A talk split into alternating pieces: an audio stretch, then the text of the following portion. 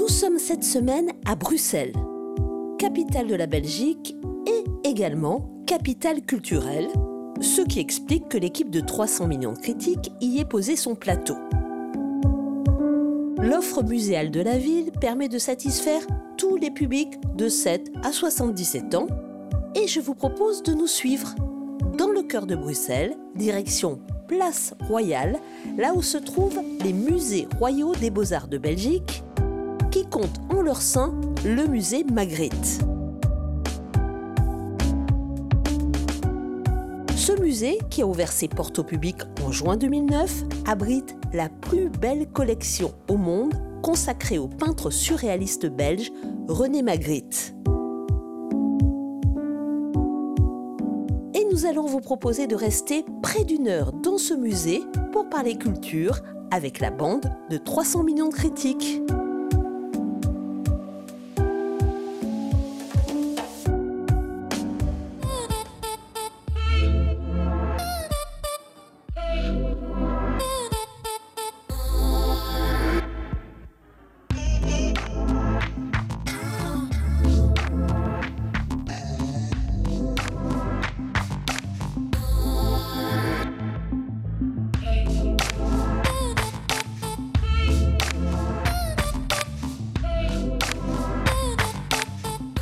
Bonjour à tous, nous sommes ravis de vous accueillir pour 300 millions de critiques. Je suis avec Laura Tenouji euh, de TV5 Monde, mais également de France Télévisions. Vous savez qu'en Belgique, peut-être vous allez le découvrir, il y a deux Delvaux, un peintre archi-célèbre, surréaliste, Paul Delvaux, qui est né en 1897 à peu près à la même période que René Magritte et qui est décédé en 1994. Et puis il y a la Maison Delvaux. Et nous sommes avec Jessica Volpe, responsable de la communication. Jessica, bonjour. Bonjour Guillaume. Je suis ravi de vous accueillir. Alors, on va raconter un peu cette histoire qui est une histoire assez incroyable, car votre maison est la plus ancienne du monde, 1829, et elle est tellement belge, tellement ancienne qu'elle est antérieure même à l'existence d'un État. Tout à fait. Au fait, la maison, la plus ancienne maison de maroquinerie de luxe au monde, a été fondée en 1829, comme vous l'avez dit, un an avant le Royaume de Belgique. Donc on peut dire qu'on est plus belge que belge. Et depuis, nous avons créé plus de 3000 modèles de sacs, qui fait qu'on a un patrimoine exceptionnel. Et le but aujourd'hui est de vraiment continuer à l'innover et à l'enrichir pour vraiment pouvoir montrer un savoir-faire unique qui est ici euh, à Bruxelles.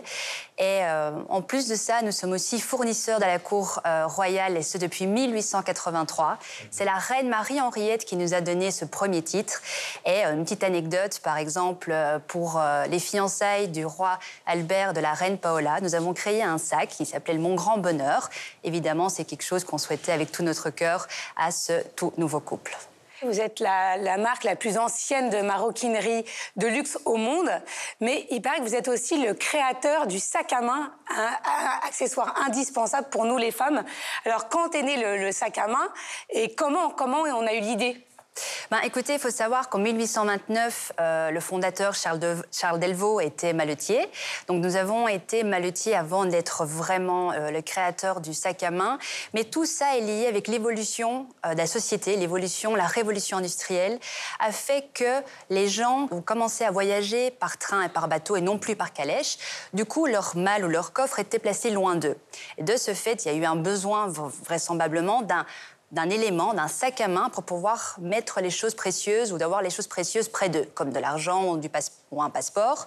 Et de ce fait, euh, la cinquième génération de Delvaux a pressenti cette demande et a breveté et créé en 1908 le premier sac à main moderne, un accessoire de mode, qui est, euh, depuis, nous pourrons vous le dire, nous sommes l'inventeur du sac à main, oui. Et euh, on le voit, hein, votre, votre maison fait rayonner la Belgique. Vous faites partie du patrimoine culturel. Euh, y a ces fameux sacs sont fabriqués à la main, pas très loin d'ici, je crois. Et en plus, vous avez un musée. Alors, qu'est-ce qu'on trouve dans ce musée? Bah, tout d'abord, euh, vous l'avez bien dit, on a la chance d'avoir un atelier et un musée au siège d'Elvaux, donc au cœur de la maison.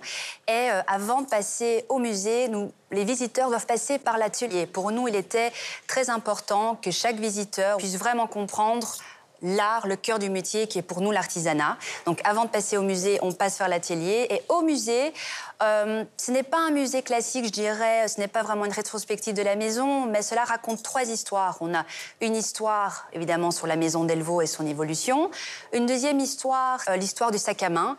Nous avons voulu, en étant l'inventeur du sac à main, euh, raconter l'histoire du sac à main en parallèle de notre propre histoire. Et ensuite, on a l'histoire de la Belgique. Nous sommes belges et très fiers de l'être. Et pour nous, c'était très important de mettre ça aussi en avant dans notre musée. Il paraît qu'il y, a un lien quand même entre Delvaux, je parle de Delvaux, la maison que vous représentez, et René Magritte et ce musée. Ben, un très très grand lien. Euh, je pense qu'on ne peut pas dissocier Magritte de Delvaux. Delvaux est belge plus que belge, on l'a dit. Et le surréalisme fait un, un vocabulaire et, le vocabulaire de chez Delvaux. Euh, nous adorons ce côté ludique, ce côté non conventionnel, euh, ce côté décalé. Et c'est ce qu'on adore chez Magritte. Et pour nous, il était plus que légitime de créer un partenariat avec la Fondation Magritte. Mhm. Et donc, ce, aujourd'hui, nous sommes la seule maison de maroquinerie de luxe au monde de pouvoir utiliser, je dirais, les éléments magritiens sur nos sacs à main. Comme les sacs à main qui sont à côté. Voilà. Et le sac à main ici en question, le modèle s'appelle le Brillant, qui a été créé en 1958 à l'occasion de l'Expo universelle. Et pour les 50 ans du Brillant, euh, du coup en 2008, mmh. on a voulu faire un petit clin d'œil à Magritte. Et du coup, nous avons habillé ce sac de Ceci n'est pas un Delvaux, qui fait référence évidemment à la la, peinture, la trahison des images. Et aujourd'hui, c'est le sac euh, iconique de la maison. Il faut savoir qu'on a besoin de 64 pièces de cuir et de pièces métalliques pour le créer et plus de 10 heures de travail pour créer juste un, assembler un seul sac à main. Alors, on sait que les femmes, on collectionne les sacs à main et on a tendance à en acheter beaucoup, beaucoup, beaucoup. Est-ce que vous pensez que votre maison qui défend l'artisanat d'art euh, ici en Belgique, euh, l'artisanat va pouvoir survivre, cet artisanat-là, euh, ici chez vous, mais aussi en Afrique, en Asie, où Guillaume, nous sommes aussi beaucoup regardés? Ah ouais, Très regardés. Euh, je pense qu'un que sac à main, on peut le voir comme un objet d'art. Il y a une valeur où il raconte une histoire, l'histoire de son créateur, de son artisan, du coup, l'histoire de la maison, mais aussi l'histoire de la personne qui va vraiment se l'approprier. Donc c'est comme un objet d'art, c'est quelque chose de tellement beau que pour nous, il ne peut pas disparaître. C'est quelque chose qu'on doit vraiment faire attention, euh, que ce soit nous, mais que ce soit toutes les personnes dans la société, à vraiment supporter cet artisanat euh, qui, qui est simplement fabuleux et magnifique à voir. Et dans le mot artisanat, on a évidemment le mot art donc pour moi, c'est quelque chose qui disparaîtra jamais et qu'on doit vraiment continuer à promouvoir. Merci Jessica de nous avoir accompagnés donc pour le début de cette émission. Je rappelle que c'est 300 millions de critiques que nous sommes sur TV5 Monde. Et voici donc le sommaire de l'émission. Nous allons retrouver avec Laura tous nos camarades. Coyote, nouvelle série télé belge, va nous fournir l'occasion d'aborder le sujet de la création télé au plat pays. Balaké Sissoko est un maître de la Cora et il a choisi de proposer de nouvelles expériences pour son nouvel album Nous en parlons. La culture culinaire a-t-elle pâti de la pandémie? Ce sera notre dernier sujet du jour. Et bien sûr, nous recevrons la carte postale culturelle du Québec qui nous permet de supporter l'absence de nos chroniqueurs canadiens. 300 millions de critiques, c'est tout de suite. Et nous sommes avec Alain Gerlage de la RTBF. Bonjour mon cher bon. Alain, je suis ravi de vous retrouver. Et Vigo, euh, qui dirige TV5 Monde, vous le savez. Nous sommes Bonjour. avec Sylvestre de Fontaine de la radio-télévision belge également. Bonjour. Et Michel Siruti de la radio-télévision suisse. Bonjour Hello. à vous tous. Euh, le premier sujet concerne la nouvelle série belge qui s'appelle Coyote. C'est la nouvelle série de la RTBF. Avant de parler de cette série et de la manière dont elle a été à la fois financée, je vous propose de regarder la bande-annonce que voici. Sur mon honneur, je suis et je resterai Coyote. L'été s'annonce exceptionnel. Il ne reste plus qu'à vous souhaiter un bon camp. J'ai rencontré une fille. Je m'appelle Marie. Et toi, t'es qui? Kevin. T'es déjà pété Putain T'as trouvé ça où? Dans la grotte, mec, près du lac. Tony nous a trahis. Il m'a piqué un lot de diamants que je devais fourguer à Anvers cette semaine. You're not trying to screw me, are you? On part à Anvers, on vend les diamants, on ramène le fric et c'est réglé. C'est pas très officiel tout ça.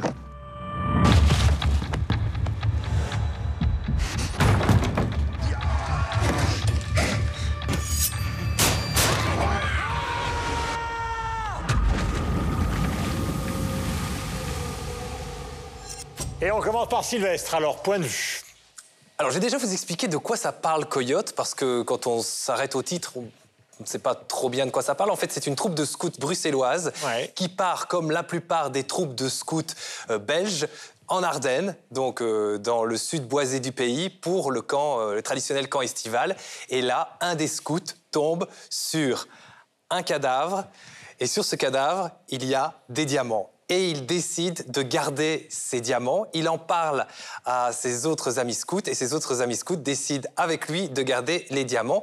Et vous imaginez bien que ces diamants ne leur appartenant pas, eh bien, euh, ils vont être poursuivis par les propriétaires des Les diamants. tout petits garçons, les tout petits scouts. Ouais, bah, ils sont pas si petits. Ah, non, non, c'est sont pas des, c'est pas des petits, scouts- c'est pas des petits scouts, c'est des scouts, euh, c'est des scouts de 2021. Dit comme ça, effectivement, vous allez vous dire, ouais, ça ressemble à la patrouille des castors, euh, mais euh, il y a deux, de trois intervenants assez intéressants. Il y a un prêtre défroqué, euh, fan de catch, par exemple. Il y a un, un, un Pas douanier, que, un douanier- pas que fan de catch d'ailleurs. un douanier, psych- un douanier psychopathe euh, assez intéressant et toute une galerie de personnages. Il y a, notamment la propriétaire des diamants envoie un tueur sikh qui joue du couteau et La qui est perdu. indienne. Indienne, lost in translation, un peu comme ça au milieu de la cambrousse wallonne. Voilà posé le, le cadre. Bah, le cadre. Vous avez aimé Alain? Mais c'est intéressant parce que moi, ça me rappelle en effet euh, la patrouille des castors euh, de ma jeunesse. Cette fois-ci, il y a euh, en Ah, plus. jeunesse, hein, bon, les- la patrouille des castors euh, sous-en fait et qui ne pense qu'à baiser, pour le dire comme ça. ça. change un petit peu le cadre. voilà. Évidemment, c'est toujours un plaisir de revoir nos belles Ardennes. C'est peut-être parfois un peu inquiétant de se demander et après, qu'est-ce qu'on va trouver comme décor? Parce qu'il faut quand même aussi, le, le pays n'étant pas extensible, parce que l'intérêt, c'est quand même d'avoir une, une- une série dans laquelle nous, nous pouvons nous retrouver. Nous, je parle des gens qui connaissent cette région, etc. Et aussi euh, ceux des Ardennes françaises, hein, elles ne sont quand même pas très loin et c'est euh, euh, des paysages qui sont assez proches. Mais il faut aussi évidemment que ce genre de série puisse plaire au-delà du public auquel elle s'adresse. C'est un peu toute l'ambiguïté de ces fictions aujourd'hui.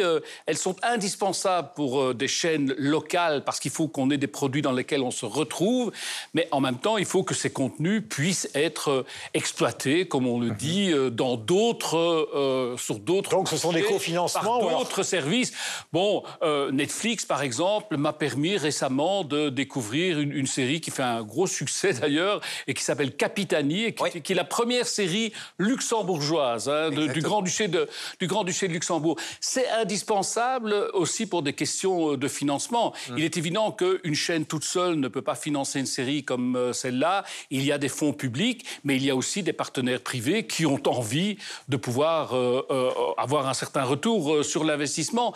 Mais c'est aussi nécessaire pour que euh, ce qui est local ne soit pas limité simplement à, à- à sa zone géographique, mais puisse parler à d'autres gens. Et c'est aussi ça qui se retrouve dans le scénario. C'est un mélange de local et, et- et d'universel. Alain, il n'en reste pas moins que c'est capital pour une communauté oui, oui. d'avoir un miroir euh, d'elle-même. Et que, pour prendre l'exemple des Belges euh, francophones, que votre seul miroir identitaire ne soit pas les séries américaines, Absolument. les séries françaises, les séries allemandes, même les séries flamandes hein, pour euh, la, la communauté euh, francophone de, de Belgique. Donc c'est pour ça que la fiction, en général, est essentielle, alors que ça soit le cinéma ou les séries télé. Ah, mais c'est vrai que c'est un, pardon, c'est Laura. vrai que c'est un ovni. C'est sûr que c'est pour moi qui le regarde, qui, qui ne suis pas belge, enfin, et qui, suis habituée aux séries françaises et anglo-saxonnes. Et Bon, ça s'attrape vite. hein. oui, alors il va falloir que j'en regarde quelques-unes en plus. Disons que c'est charmant, c'est plein de fraîcheur si on veut voir le côté. euh, Charmant. Voilà, c'est charmant. Non, mais c'est frais. Les, les- les scouts sont charmants. le- Celles qui Ah. jouent pour. euh, voilà. Après, ils jouent pas tous très bien. Faut quand même le reconnaître. Après, je, je connais pas le poids de vue de mes camarades. Et, et c'est tellement euh, surréaliste. Remarquez, ça, ça va bien avec les tableaux de Magritte. C'est c'est des énormes ficelles, quoi. Vous voyez, vous plongez dans un lac, et d'un seul coup, dans ce lac, il y a une grotte, parce que c'était le début, hein, donc je ne. Il y a une grotte. Puis alors, vous trouvez face à un cadavre, et il y a plein de diamants. Vous prenez les diamants, mais vous vous dites, c'est dommage que le cadavre reste dans la grotte. Je vais le mettre au fond. Enfin, déjà, pourquoi aller le mettre au fond il est- et ne pas le laisser dans la grotte Alors donc, c'est vrai que c'est un peu surréaliste, et quand on n'a pas l'habitude de, voilà, de voir euh, ces séries-là, sûrement pour les, les- les Belges, c'est peut-être plus digeste. Pour nous, avec Michel, on a échangé, c'était- c'est un peu plus compliqué. Mais ça ça reste, c'est presque drôle parfois. Michel. Oui, alors au-delà, on va dire des imperfections, euh, on va dire techniques, parce que c'est vrai que je partage le point de vue de Laura quant, euh, quant au jeu d'acteur qui est pas toujours, euh, voilà, qui est irrégulier, on va dire, entre les différents interprètes. Ce qui est là où, pour, pour poursuivre la discussion euh, qu'a qu'a amorcée Alain, après, pour que finalement une série prenne, même si elle est complètement ancrée dans un paysage, euh, si elle est bien jouée, ça marche. On l'a vu largement depuis des années maintenant avec les séries scandinaves. Absolument. Euh, par exemple, voilà, les séries policières scandinaves qui ont très très bien marché. Le- Je veux dire, ça fait des décennies qu'on subi, bon gré mal gré, les séries américaines, et puis on s'est complètement euh, attaché à ces séries-là. Ou en Suisse, on, s'est- on- on- voilà, on suit les Françaises. Ou maintenant, les Suisses, depuis quelques années, se sont mis aussi à faire des séries et ils réussissent à les exporter. Bon, si vous avez finalement un jeu d'acteurs, si vous avez une qualité technique qui fonctionne. Et alors?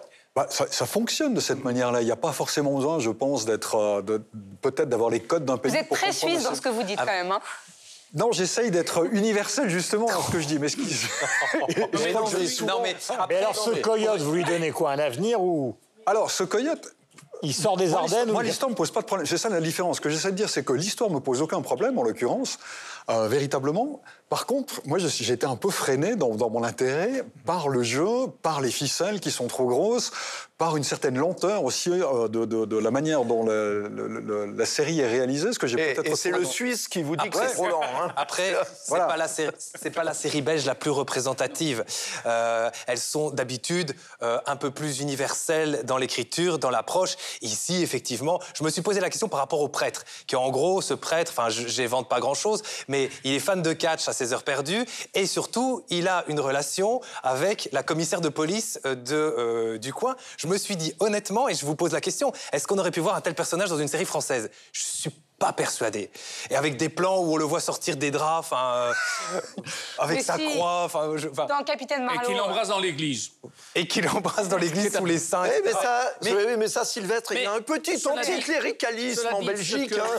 non, mais justement, je Non, on a, on a en aussi Belgique beaucoup en. France. Voilà, mais Michel pointe un, un- un- un point que, que je trouve essentiel, essentiel aussi. C'est vrai que le jeu des acteurs n'est sans doute pas parfait. Ce sont de jeunes acteurs. absolument. Mais s'il n'y avait pas ce genre de série, s'il n'y avait pas l'investissement de la RTBF, de la communauté française, de producteurs privés, ces gens n'auraient pas de job et n'auraient pas la possibilité de progresser. Donc, non, non, On est tous d'accord sur mais. Non, mais- ce que je veux dire, c'est que hein. c'est essentiel aussi, outre le miroir, de donner la possibilité à de jeunes acteurs, de jeunes actrices d'émerger, de progresser. Et d'accord, il y a pour certains, certaines, une marge de progression. c'est c'est vraiment excessivement important ce que, ce que pointe Alain, parce qu'en définitive, tout ça vient d'une création assez récente Mhm. euh, qui s'appelle le Fonds série de la Fédération Wallonie-Bruxelles et de la RTBF. En fait, c'est quoi? C'est un fonds d'investissement Mhm.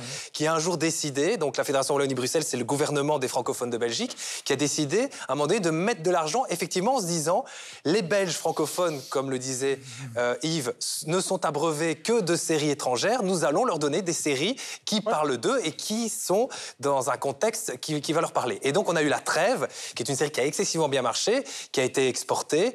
On a eu Public Enemy également, qui... Ennemi public. Ennemi public, pardon. Public fait. c'est le groupe de rap new-yorkais. Ennemi public, donc qui est... qui est- Et, et Sylvestre, et je rappelle, vous aviez eu Melting Pot Café. Oui, Voilà. mais ça, c'est très très vieux. C'était les prémices. Fondateur. Et le bonheur d'en On a bien aussi, connu cette période. Cordy, mais euh, ça c'est Melting pot. Voilà, mais ça c'était l'époque d'Alain et la mienne. Et- Ça, c'était il y a fait, tellement longtemps. prémices, effectivement, de ces séries belges, mais on s'était arrêté, on s'était arrêté là. Aujourd'hui, il y, a- il y a beaucoup d'autres séries. Il y a Zone Blanche, qui est une coproduction, qui est aussi une série de type ardennaise, parce que c'est presque devenu un style aujourd'hui. Invisible. Euh, Il y a Invisible.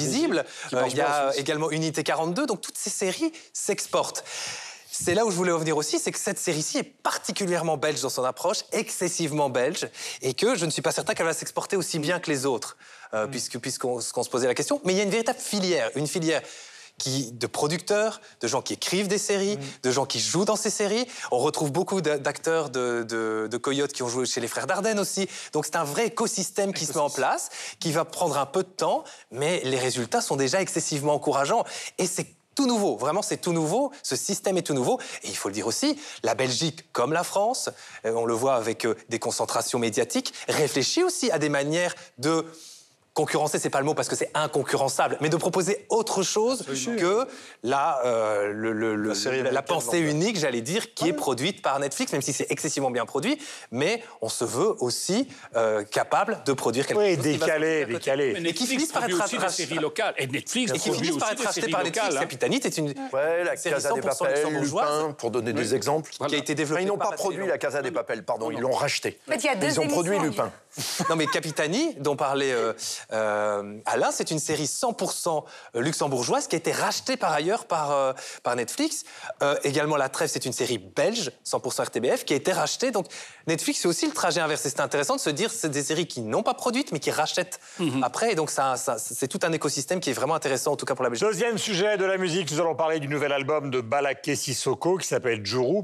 Mais avant d'entrer donc dans le vif du sujet, je vous propose un extrait où la chanteuse française Camille, que vous connaissez, accompagne de sa voix la Cora de Balaké Sissoko. Regardez. J'étais parti loin de mon corps, tu m'y as ramené. Cora, Cora, Cora, Cora, Cora, Cora, Cora, Cora. Mais de quel bois me chauffes-tu? De quel bois es-tu fait? Mais de quel bois me chauffes-tu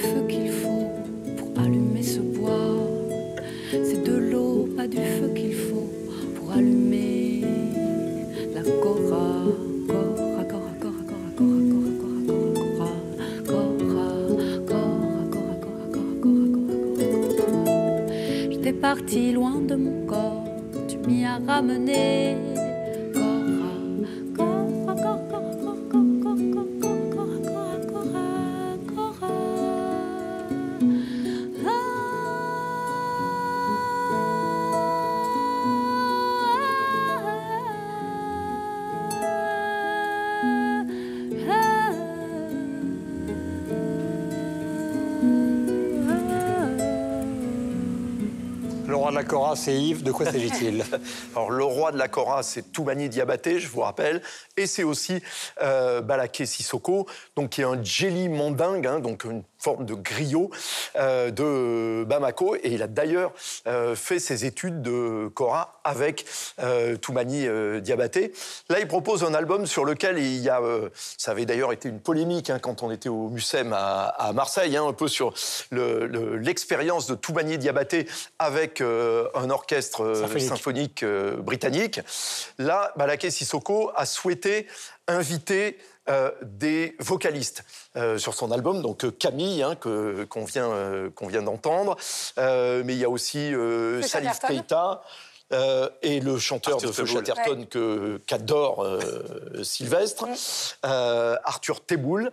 Euh, donc c'est une expérience. Euh, évidemment, Balaké Sissoko est un virtuose de euh, la Cora.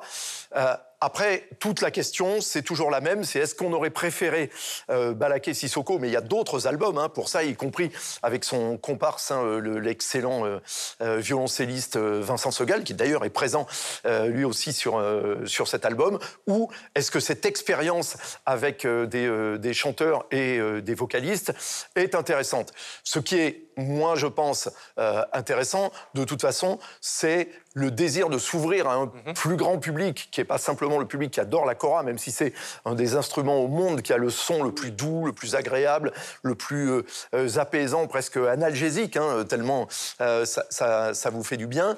Mais bah, certains ont besoin plutôt de s'accrocher voilà, à des, non seulement à des voix, mais aussi à des noms hein, euh, qui, euh, qui, connaissent déjà. Donc c'est un peu, c'est l'album crossover euh, de Balaké Sissoko. Michel, votre point de vue il y, a, il quelques temps, il donnait une interview au journal Le Temps, je crois que c'était Arnaud Robert, dans lequel il expliquait Je ne souhaite pas avec ma Cora, je cite de mémoire, je ne souhaite pas avec ma Cora faire qu'il y ait une rencontre entre l'Occident et l'Afrique. Ce que je veux montrer, c'est que ma Cora peut aller partout, qu'elle peut tout jouer. Et ce que je trouve intéressant dans la musique, fondamentalement, de, de, de, à travers At Peace, Chamber Music, les albums précédents. C'est justement ça. C'est-à-dire que plutôt que faire se rencontrer des extrêmes, moi j'ai l'impression, pour reprendre Lévi-Strauss, je vais aller un petit peu loin, c'est une sorte d'anthropologie en soi. C'est-à-dire qu'il essaie, avec sa musique, avec son instrument, de faire en sorte de, de ramener le terreau commun qui est entre les différentes choses, entre les différentes musiques. Et en faisant ça, eh ben, il réussit justement à prouver qu'il n'y a pas des extrêmes qu'on ramène, mais qu'il infuse finalement des, des, des, choses qui sont semblables, qui sont similaires, qui sont communes dans différentes musiques. Et c'est pour ça que je dis, il, met en place une sorte d'anthropologie en soi, parce que Lévi-Strauss disait, je termine là-dessus pour ceux qui peut-être sont un peu, un peu éthérés. Mais qui ne faisait pas des valses de Vienne, hein, Lévi-Strauss. oui, Lévi-Strauss, il faut le rappeler. Grand, grand anthropologue, Claude Lévi-Strauss, grand anthropologue, dit la chose suivante, finalement, l'anthropologie, à quoi ça sert l'anthropologie? Ça sert justement à montrer quel est le terreau commun entre les différentes ethnies, les différentes cultures, les différents peuples, montrer au contraire pas les différences, mais montrer ce qui est similaire. Et c'est ça. Vous savez que Guillaume l'a rencontré euh, très longuement. C'est ce non pas Balaké Sissoko, mais euh, Claude Lévi-Strauss. Pour moi, c'est ce que Balaké Sissoko fait. Fait une petite parenthèse pour rire. Euh, justement, un jour, on fait une émission de télévision avec Claude Lévi-Strauss, donc on l'emmerde, on fout son appartement en l'air, sa femme est coincée dans la cuisine, et la première chose qu'il me dit, vous savez ce qu'il y a de plus primitif au monde? Je lui dis non, monsieur, la télévision. Enchaînons, Sylvestre. Moi, ce qui est frappant, c'est qu'en ce moment euh, émerge une, une, artiste belge qui s'appelle Loubiana. Et Loubiana, euh, elle accompagne un certain nombre de ses chansons avec une cora. Et donc, elle joue sur scène sur une espèce de podium avec des, des DJ et des producteurs électroniques autour d'elle. Et elle joue avec cette cora. Et donc, ce que je trouve intéressant, c'est qu'au final, on pouvait dire, bon, ok, c'est un instrument qu'on peut retrouver euh, sous des, des latitudes de éloignées, mais que justement, avec tout ce mélange aujourd'hui, et on en parle souvent aussi de tous ces, euh, euh, artistes d'origine africaine qui euh, commencent à émerger en Belgique, amène aussi des modes d'écriture, mais également des instruments de musique. Et donc, ça participe à cette espèce de grand tout qui est très intéressant. Et il n'y a pas une dilution de la cora dans la musique électronique. Non, il y a là aussi un mélange et un échange entre cette musique électronique excessivement contemporaine et actuelle et cette cora qui est jouée de manière euh, traditionnelle, parce qu'on n'avait pas 150 façons de jouer de la cora non plus. Il suffit de taper cora euh, sur certains réseaux sociaux et vous allez découvrir des groupes qui l'utilisent de manière extraordinaire. Mhm. Donc, euh, elle devient populaire sur les réseaux sociaux, c'est bon signe. Un mot sur, la, sur justement les collaborations. Ce sont des collaborations qui sont quand même des collaborations, je veux dire, pas très grand public non plus. C'est-à-dire que ce pas les collaborations avec des artistes de variété euh, euh, ou de la pop type Angèle. Parce que Camille, maintenant, elle est dans une carrière qui est quand même un peu plus marginale qu'avant. Chatterton, il est quand même pas euh, numéro un 8 parade. Donc c'est quand même.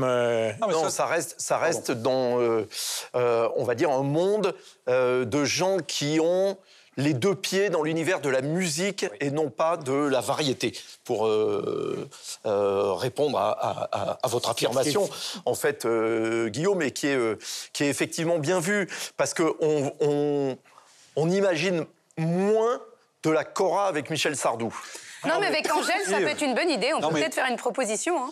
Et, mais Angèle est assez différente de Michel Sardou, par ailleurs. en plus, il y, a une vraie cohérence, non seulement avec les artistes invités, mais simplement aussi dans le parcours artistique de, de, Balaké Sissoko. Parce que vous parliez beaucoup de Toumani Diabaté.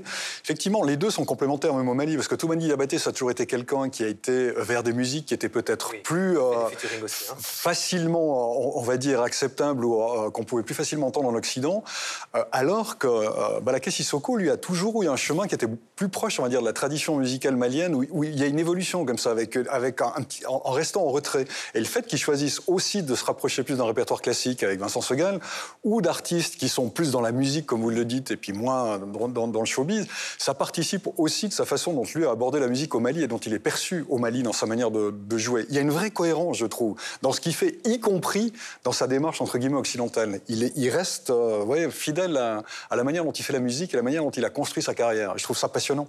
Et l'album s'appelle Djourou.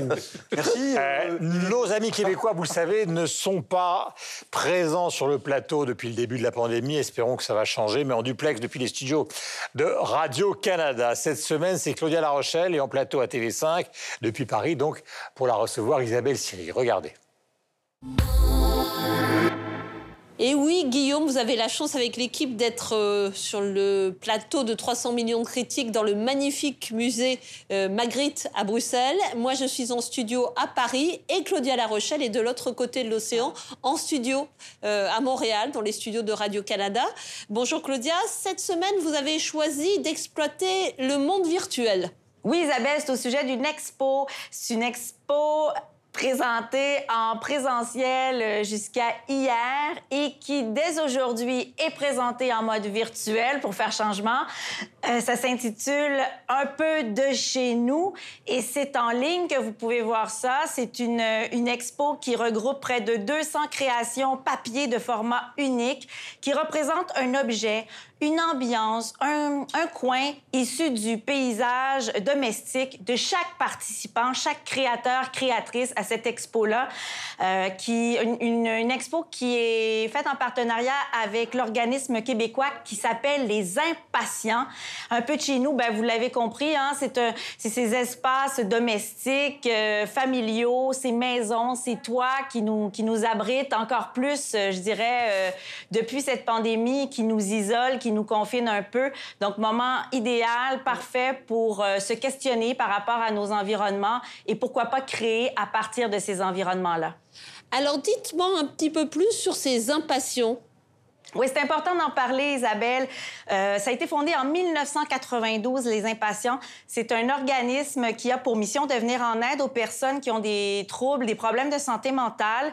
Et par le biais de l'expression artistique, euh, que ce soit la peinture, euh, des, des, des, ateliers, des réalisations, euh, toutes sortes de, de, de, de, modes de création, finalement, ces, ces personnes-là peuvent euh, essayer de, compenser leur, leur mal, de transformer transformer leur détresse en art. Donc, c'est très important ce qu'ils font, les impatients. Ils accueillent plus de 850 personnes par semaine dans leurs 19 lieux d'atelier, des lieux qui sont répartis à travers le Québec. Et c'est une référence dans le milieu de santé euh, actuellement au Québec. 87 de la clientèle des impatients disent euh, ressentir euh, des bienfaits après euh, avoir suivi ces ateliers-là. 66 expositions originales ont été présentées à la Galerie des Impatients euh, qui se trouve à Montréal. Est-ce que vous pouvez nous rappeler toutes les informations pour pouvoir voir euh, l'exposition en cours?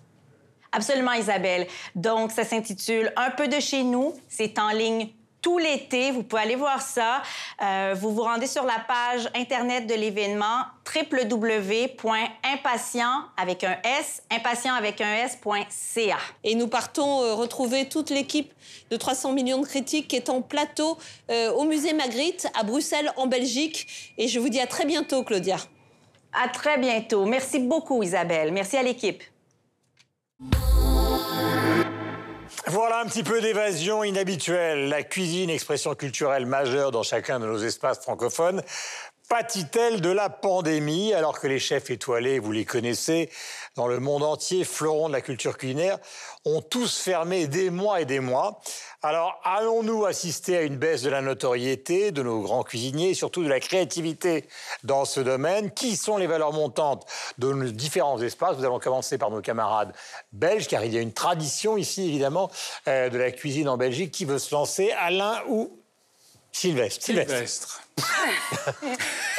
non, non, non, non, enfin, je, je, je, suis très content qu'on aborde ce sujet-là parce que j'ai découvert un jeune chef euh, qui s'appelle Sébastien Capella. C'est un garçon qui a 29 ans. Euh, il travaille dans un dans un lodge qui s'appelle Indrani Lodge à Genappe, qui est à côté, enfin, pas très loin de Waterloo. euh, Exact. Que, euh, qu'Alain connaît bien. Et en fait, ce qui est intéressant, c'est alors déjà euh, en termes de pédigré, il est passé par trois maisons assez incroyables, qui est Boucherie ici à Bruxelles, Bonbon toujours à Bruxelles, deux étoiles au Michelin, et surtout Sangoun de Gimbre, euh, qui a un restaurant qui s'appelle l'Air du Temps. Et ce qui est intéressant chez Sangoun, c'est qu'il a un jardin. Et c'est une nouvelle approche, en tout cas c'est une approche euh, qu'on retrouve de plus en plus en Belgique, c'est que derrière les restaurants aujourd'hui, il y a des jardins potagers et que Sébastien Capella fait comme Sangoun de Gimbre, il a un jardin euh, derrière, derrière son restaurant et c'est son jardin en définitive qui fait la carte. Avant, les chefs décidaient de leur carte selon la saison, allaient au marché, acheter des produits et composer euh, leur menu. Ici, c'est le potager qui lui dicte le menu et qui lui dicte son, son- son inspiration. Donc il va dans son potager euh, tous les jours, il regarde, il discute avec euh, euh, Potager. le, le- le- le maraîcher, le, jardinier, et il compose son- son menu. J'ai mangé chez lui une carotte comme je n'avais jamais mangé de ma vie. Faut y aller pour la carotte alors. Mais pas pour une les seule. frites. Imaginez. Est-ce qu'il y a des frites? Est-ce qu'il y a des frites Non, il n'y a pas de Le frites. type te donne une envie monumentale d'aller dans le restaurant et après il te dit j'ai mangé une carotte. Non, non, mais, c'est- mais justement, vous imaginez une carotte, c'est c'est banal une carotte. Les enfants Avec du mangent des cumin, carottes. c'est très bon. Mais lui, il, a fait, il fait une carotte et il la décline en cinq, de cinq manières différentes dans l'assiette. Mm. Ça, c'était une première chose. Mais alors, l'exploit, c'est surtout qu'il a fait un brin d'ail juste avant que les gousses apparaissent. Et il le travaille comme un poireau. Et honnêtement, je me suis dit, jamais de ma vie j'aurais mangé de l'ail comme ça. Pour toute une série de raisons, vous imaginez bien. Enfin, on ne mange pas de l'ail comme ça, c'est impossible. Eh bien, lui, il travaille cet ail et il le transforme, il le transcende. Et ça, c'est hallucinant. Franchement, j'ai trouvé ça incroyable. 29 ans. Et ce qui est intéressant aussi. Donc une nouvelle génération apparaît, non seulement Une par nouvelle le biais- génération. Mais ce qui est intéressant, C'est c'est ce qui fait, ce qui fait, il y a d'autres chefs qui le font Oui, aussi. bien Parce sûr, que euh, mais- pour reprendre un des restaurants euh, qui est un des meilleurs restaurants du monde, le Noma. Euh, à Copenhague, ça fait longtemps qu'il a, qu'il ne consomme que des produits extrêmement locaux, qu'il cultive lui-même son potager. Donc, on va dire, c'est quand même. Alors Pas là, vous parlez de ce chef-là, mais c'est sûr. répandu dans la jeune génération. Maintenant, ils aiment avoir leur potager et consommer beaucoup plus local, comme on essaye tous de le faire aussi. Oui, et puis pas seulement. Enfin, je- juste. Alors, c'est voilà, pas le problème, c'est très Il a le droit d'avoir une hallucination formidable. Non, non, mais Avec- c'est très avec bien. une carotte et un Avec- non, mais avec très une carotte et- On, va on l'appeler Bugs Bunny. On, on dirait un titre de chanson de juste- Jacques Higelin. Il faut juste quand même savoir, il faut juste quand même savoir, effectivement, que même si les potagers ne se trouvent pas immédiatement derrière le restaurant, il y a quand même des chefs. Enfin, je pense à Ducasse en France, par exemple, qui a un, voilà, un maraîcher, un potager qui, qui est. Passard. Cassard qui fait. Passard. que- Passard. Ah, Passard, pas Cassard. pas- Passard. Cassard, c'est un chef d'orchestre et pianiste. Absolument, Alain Yvan Cassard, à ne pas confondre avec Alain Passard, absolument. Ouais. Non, Passard qui ne fait que de la cuisine végétarienne et qui, est- qui a gardé, je crois, ses trois étoiles tout en faisant euh, que de la cuisine végétarienne. Mais effectivement, Ducasse, depuis des années, alors c'est pas derrière son restaurant, mais il a un chef maraîcher qui s'occupe de ses légumes, qui le lui fournissent, qui est un petit peu plus loin. Donc ça, non, non, ça, ça, ça- ça existe. qu'il avait inventé un. Oui, mais le sujet, pardonnez-moi. Revenons au cœur du sujet. Le cœur du sujet, c'est est-ce que finalement, les stars de la cuisine mondiale, parce que comme ils sont à l'arrêt, et ce sont des brigades gigantesques, il faut les faire redémarrer, c'est extrêmement compliqué, etc. Et ça permet à des gens qui sont un peu des outsiders, qui sont moins lourds, qui sont moins accompagnés par euh, des problèmes financiers, peut-être euh, de partir à l'attaque comme le petit camarade euh, Mister Carotte. Mais ceux qui ont su prendre le virage des réseaux sociaux, ils sont très nombreux, euh, vraiment tirent très bien leur épingle du jeu parce qu'ils ont posté pendant toute cette période. Alors même s'ils restaient fermés, ils donnaient des recettes de, de cuisine en live, ils se sont fait connaître, ils sont devenus même des stars beaucoup plus pendant cette période. C'est-à-dire qu'on a découvert des chefs aussi euh, grâce à cette période où on était beaucoup plus. euh, Moi, je pense à un chef pâtissier qui euh, officie à la Chèvre d'Or à Aise, qui s'appelle Julien Dugour et qui avait, je sais pas, peut-être 30 000 personnes qui le C'est suivaient près de Monaco, ça aide. près de Monaco, exactement, et qui maintenant en a 200 000 et qui est un chef pâtissier exceptionnel. Et aujourd'hui, il est sollicité de toutes parts parce que pendant toute cette période, il a posté chaque jour un nouveau dessert. Euh, c'est une œuvre d'art. Abonnez-vous à son compte Instagram. C'est des- à chaque fois, ce sont des œuvres d'art. Donc, je pense que si on savait prendre ce virage des réseaux sociaux, effectivement, ça nécessitait ça, on pouvait exister et se faire connaître du plus grand nombre pendant cette période-là, tout en restant fermé. Et maintenant, à mon avis, les tables sont complètes jusqu'à Mais il y a aussi ce jeune chef euh, parisien qui mélange cuisine japonaise et cuisine euh, euh, du continent africain, euh, qui, qui a eu une étoile pendant le, con- pendant le confinement. justement. Lui aussi fait partie de cette jeune génération, je crois qu'il n'a pas 30 ans. Donc, effectivement, je pense qu'à la faveur du, confinement et, et aussi hein, mêlé aux réseaux sociaux, comme le dit très bien Laura, ça fait éclore euh, des, Une nouvelle génération de nouveaux restaurants. cela dit, pour avoir discuté assez longuement avec Knut Schmander, qui est le responsable du Goemio en Suisse, sur qu'est-ce que cette pandémie avait euh, comme conséquence aujourd'hui sur le monde de la cuisine, d'une manière générale, ce à quoi on assiste, c'est ça va dans le sens de ce que disait euh, Sylvestre, c'est-à-dire qu'aujourd'hui, les consommateurs, les clients, mais aussi les chefs, sont plus intéressés à avoir des circuits qui sont vraiment très courts, à être très euh, locavores, comme on dit, c'est-à-dire utiliser euh, des ressources qui sont extrêmement locales. La deuxième chose, c'est éventuellement proposer une cuisine qui soit plus une cuisine à partager, qui soit influencée euh, des cuisines euh, asiatiques ou moyen-orientales. Alors après, à voir comment on le décline dans notre tradition occidentale, mais ça, c'est, on, va dire, une deuxième, euh, une deuxième chose qui est, qui est, qui est assez marquée après, après cette pandémie.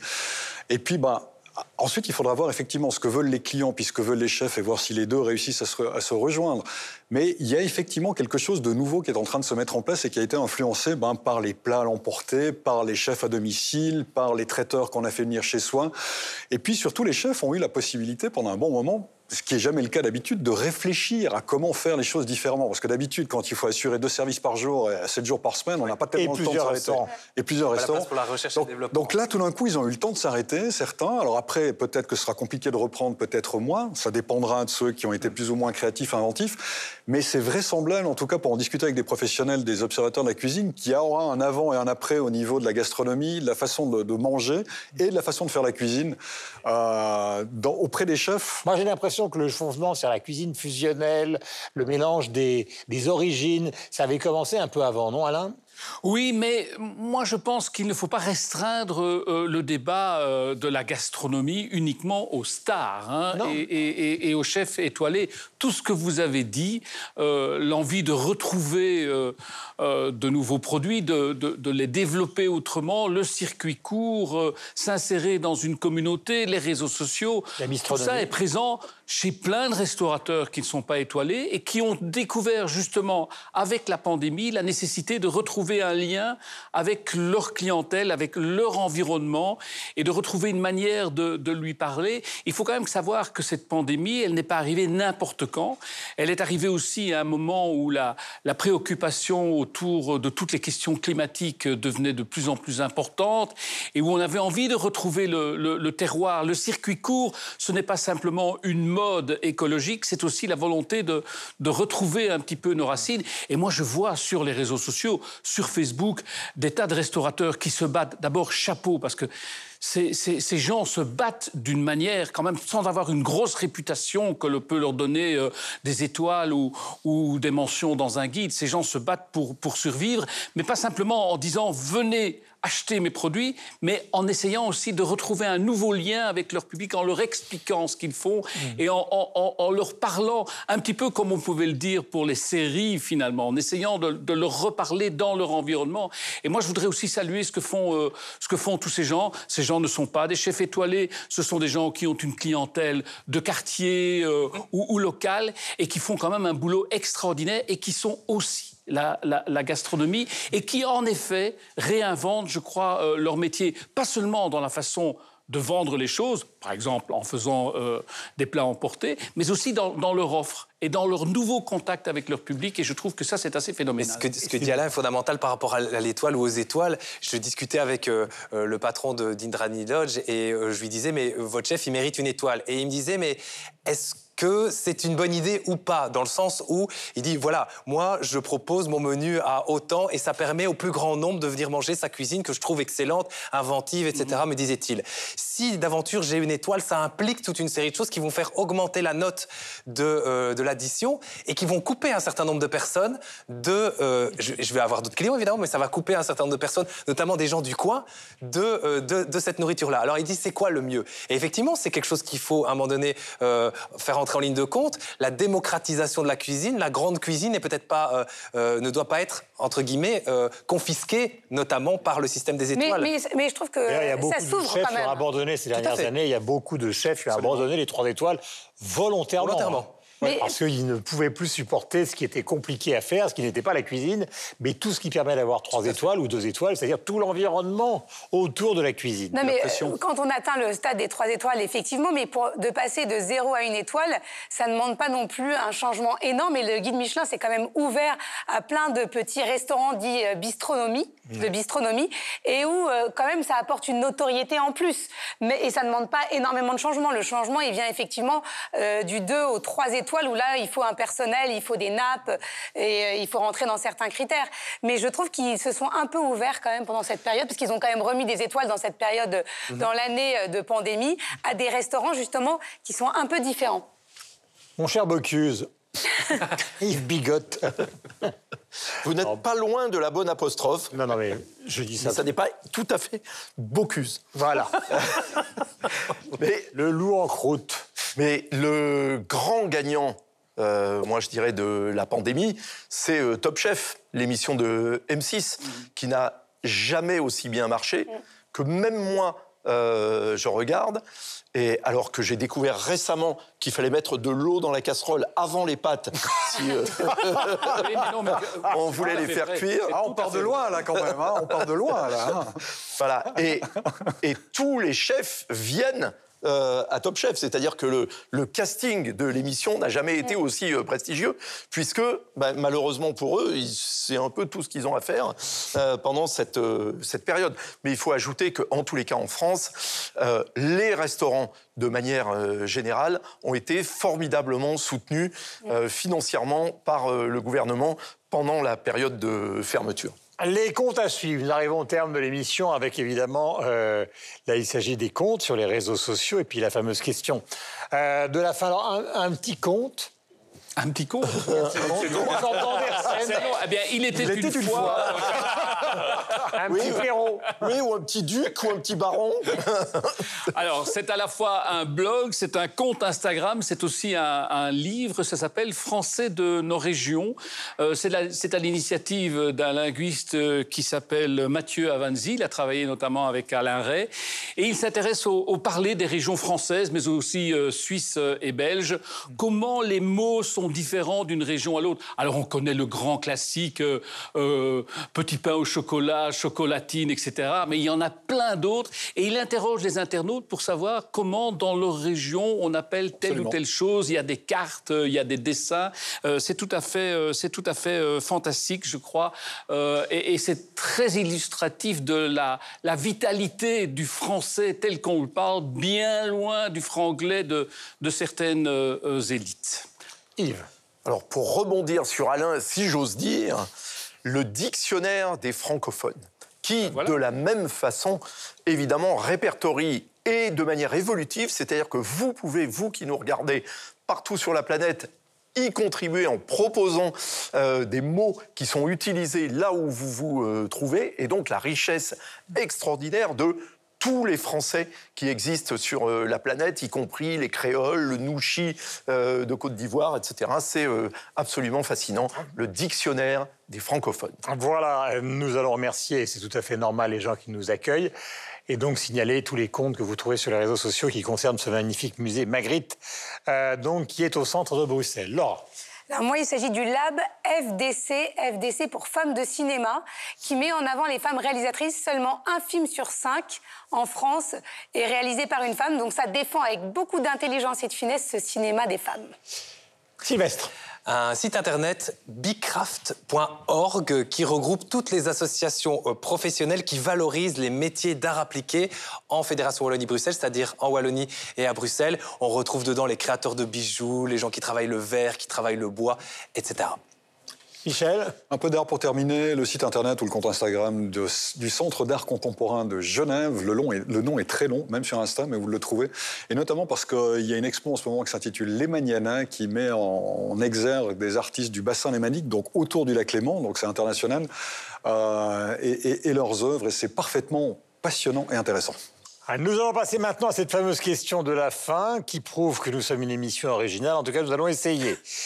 Voici cette question suspense, on se calme. Si vous aviez la possibilité, réfléchissez chez vous, de dîner avec un chanteur, donc c'est le côté groupie, ou une chanteuse, qui choisiriez-vous et pour quelle raison? Prenez votre temps. Alain Gerlache. Alors, c'est un coming out de boomer euh, et d'une certaine génération. Euh, il est anglais, il parle français, euh, il a fait des études économiques, il est très intelligent, il est toujours dans le coup, il est plus vieux que moi et grâce à lui, je n'ai pas peur de vieillir. Il s'appelle Mick Jagger. C'est pas con comme choix. Pas mal. Après, tout le monde s'écrase. bon, Mick, si tu nous écoutes, tu prends le téléphone d'Alain Gerlache qu'on va te donner juste à la fin dans ton petit château Touran du côté de la Touraine. Yves. Alors moi, j'aurais rêvé le 24 mai euh, dernier d'être invité à dîner chez lui, soit à Malibu, soit à Santa Monica, euh, par euh, Bob Dylan pour fêter ses 80 ans. Pourquoi nous ne sommes pas surpris par cette réponse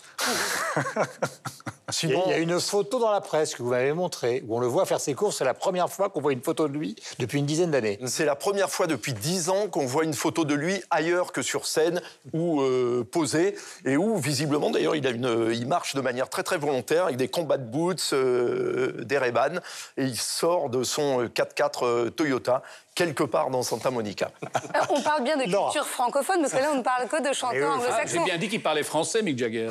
C'est Euh, vrai Non, mais ça tombe bien parce que moi aussi, c'est un et, et chanteur si- anglo-saxon. et sinon, je veux bien appeler euh, Marca pour dîner avec Laurence et Angèle. Ah oui, c'est une bonne idée, un dîner groupé. Non, en plus, moi, c'est Elton John. Parce que je suis fan depuis que je suis toute petite. euh, et donc, et c'est un personnage, au-delà de sa musique, qui me fascine. Pourquoi?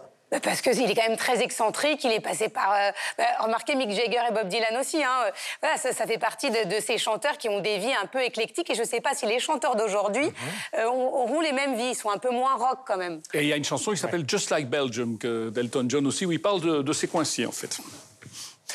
Sylvestre. Alors, je suis pas particulièrement fan d'elle, mais j'ai vraiment envie de manger avec elle euh, parce que je suis sûr que je passerai un excellent moment. C'est Céline Dion. Euh, je suis certain que Ça ferait euh, plaisir à Mathieu Dugas. Je suis certain que Alors, euh, bo- eh, boire des coups et manger avec Non, Céline alors, Dion, non, non, alors, je pense que euh, vous, vous risquez d'être extrêmement déçu. Ah mince Sylvestre, ben justement, mince, vous avez vu comme elle est, Céline Dion, donc elle doit pas Ah bah, manger... une carotte sur Bah, la carotte. c'est ça. C'est pas grave, moi j'en mangerai deux. Allez. C'est parce qu'elle métabolise vite. Eh, je peux vous dire un truc, elle boit pas de la bière. hein. Euh, alors moi, elle est décédée, mais j'aurais volontiers mangé avec Sarah Vaughan, la, la divine, merveilleuse diva de jazz. Et puis sinon, pour rester francophone et dans le monde d'aujourd'hui, j'irais bien manger avec Angélique Kidjo, parce que pour avoir, pour l'avoir rencontrée, interviewée, ramenée une fois à la gare de Genève après l'interview, j'aurais Alors volontiers ça- continué à aller manger avec elle, parce qu'on a ri ensemble. C'était voilà, je. Ça, ça, Michel, je peux vous l'organiser Mais très volontiers, parce qu'elle est top. Cette femme est top. Eh bien, ça va être formidable. Alors moi, je, moi, je, je créerais une sorte de couple dingo. Une morte, Gloria Lasso, et, et un vivant, Nick Cave. Et on les mélange. Et on voit ce que ça donne. Ça sera atroce. Euh, surtout si Mais j'essaie de reprendre une chanson de l'un ou de l'autre, ou de l'une de l'autre. Mais c'est un couple improbable. Merci, ciao. À table Frotter les mains, frotter les mains, ne serait-ce que pour se réchauffer, frotter les mains, frotter les mains, peut-être pour nous rapprocher.